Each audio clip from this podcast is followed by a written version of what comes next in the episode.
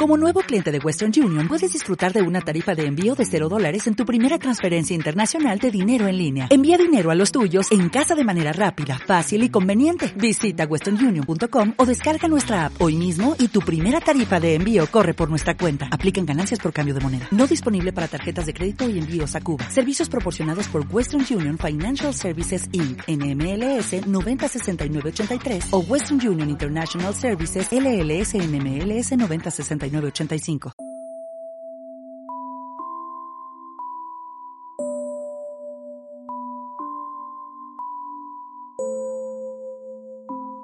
Es imposible evitar que numerosos pensamientos aterricen en mi mente. No puedo obviar ninguna historia que nazca de los muchos acontecimientos que me rodean. Sueños, experiencias, fantasías. Todo lo que gira a mi alrededor suscita en mí una reflexión, algo que compartir con vosotros. Soy JV Ruiz Blasco y os voy a hablar de las anotaciones de un reflexivo.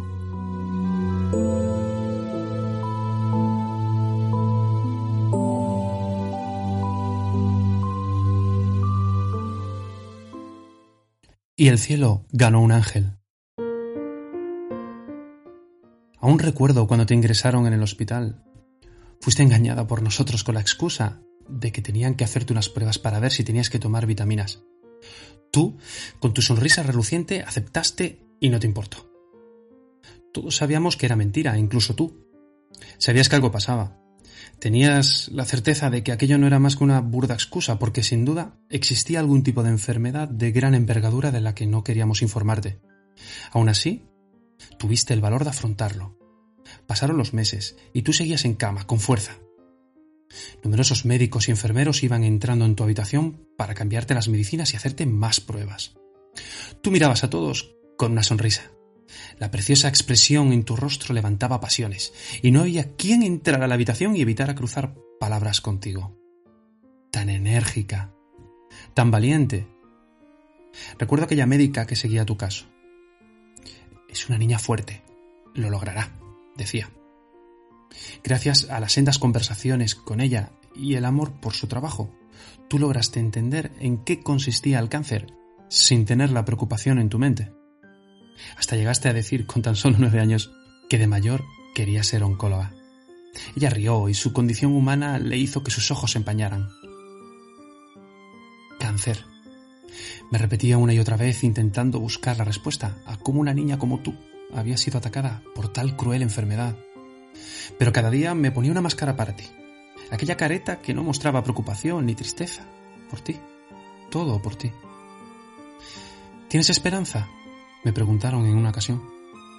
Mientras respire habrá esperanza. Contesté apretando fuerte los dientes para enterrar el nudo de mi garganta. Estábamos a tu lado incondicionalmente. Observarte allí, sin un solo pelo y tu piel pálida, enterrada en decenas de regalos para demostrarte que continuábamos a tu lado, pasara lo que pasara. Deseábamos que te recuperases, que volvieras a casa. Pero la enfermedad avanzaba. Un día en sueños recuerdo que fui al cielo y después al infierno. Visité a Dios y al mismísimo demonio. Su vida por la mía les ofrecía a cada uno de ellos. Pero qué rabia, qué estúpido era. Mi vida no era ni la mitad de valiosa que la tuya. Tales eran tus cualidades que el precio a pagar era imposible de alcanzar, ni siquiera con mi vida. Sentía que tarde o temprano me arrebatarían aquello que tanto amaba. Pero de repente desperté empapado en sudor en aquel sillón de acompañante. Al abrir los ojos, vi que te habían cambiado las medicinas. En su lugar había una con un símbolo de un superhéroe al que no le presté especial atención. ¿Y esta nueva medicina? pregunté sonriente. Es la que dan a los superhéroes. Me lo ha dicho la enfermera. Los superhéroes nunca mueren, ¿verdad? Me partiste el alma. Por supuesto que no. ¿Y tú? Tú eres una heroína, ¿verdad? Te hice cosquillas y reíste con fuerzas. El tiempo pasaba y mis mayores temores se iban haciendo realidad poco a poco. El cáncer no solo no remitía, sino que avanzaba. Todo iba mal y nadie sabía cómo frenarlo. Nunca imaginé que mi pequeña correría aquella maldita suerte. Todos vivimos ajenos al dolor de tener un hijo con cáncer, y ahora entiendo el sufrimiento de los pequeños y sus familiares. Si pudiera tan solo advertir a todos. Un día, mientras te leía tu cuento favorito, abandonaste tu sonrisa tan característica. Me miraste muy seria y me dijiste, ¿Tú me quieres, papá? Con todo mi corazón, contesté con ahínco. Pero no hubo más respuesta. El aparato que seguía tus constantes vitales comenzó a emitir un sonido desconocido para mí. Entraron en la habitación personas pertenecientes al personal sanitario. Muchos eran del turno de guardia y no conocía sus caras. Intentaban reanimarte, hacer algo, pero no podía. Tras unos pocos minutos, que me parecieron eternos, uno de ellos me miró y me susurró con tristeza. Lo siento. Me levanté rápidamente y abracé tu cuerpo entre lágrimas y sollozos. Te besaba, te abrazaba.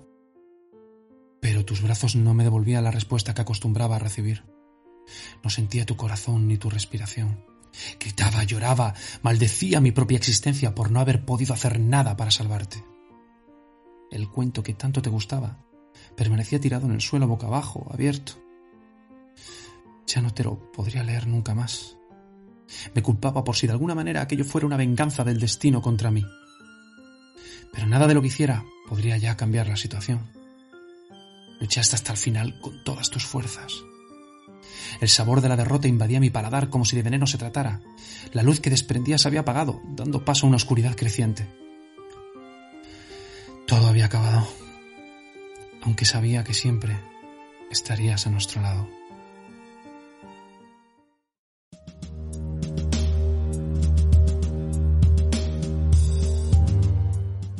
Si te ha gustado este relato, no dudes en seguirme en las redes sociales. Esta historia y muchas más en mi blog anotaciones de un reflexivo.wordpress.com. Hasta la próxima.